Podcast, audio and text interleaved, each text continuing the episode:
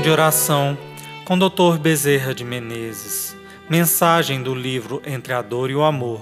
Psicofonia recebida pela médium Shirlene Soares Campos no Núcleo Servos Maria de Nazaré. Interpretada por Melina Xavier. Música executada pela violinista Maria Clara Mesquita e pelo violonista Eric Castanho.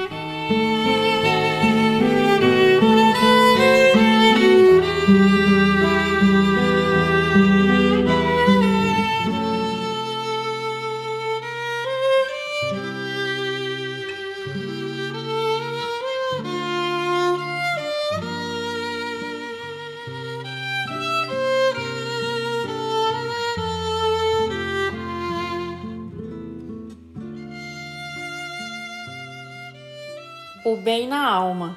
A terra passa por minutos muito difíceis, onde o homem se tornou o maior inimigo do próprio homem.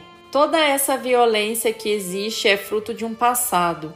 O próprio povo, a própria humanidade, os países fizeram jus por merecer tanta dor, tanta inquietação e tantos sofrimentos. Temos hoje reencarnados inúmeros corsários, piratas, pessoas que viveram reencarnadas naqueles tempos. Existem muitos que vieram da Revolução Francesa, aqueles apaixonados pelo alento da violência, do poder, da ociosidade. A tudo isso soma-se o que aconteceu em 1960.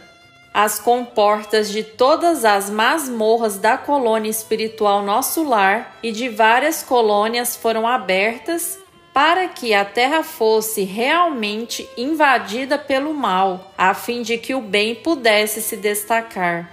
Vocês observem que as manchetes de todos os jornais com tintas carregadas anunciam a violência.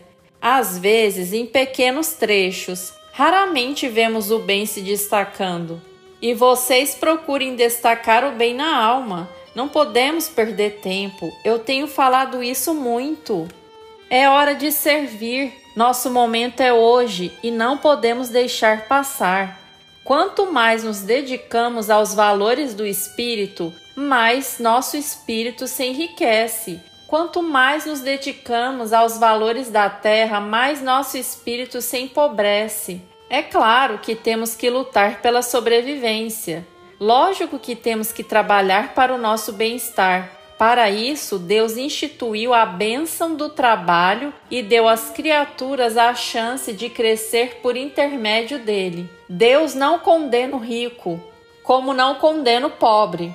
Condena tão somente aquele que, mesmo sendo rico, mesmo sendo pobre, coloca-se em antagonismo com o bem. Existem muitos ricos miseráveis e existem muitos pobres ricos. Vamos, meus filhos, valorizar aquilo que é eterno, o bem que pudermos realizar.